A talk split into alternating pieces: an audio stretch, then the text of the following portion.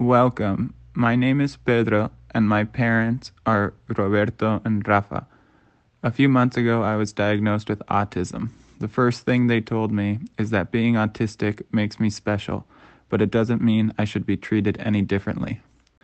People think that I don't feel the same as the rest, but I'm going to show you that in my tunnel of emotions, there is love, joy, fear, tranquility, sadness, and anger.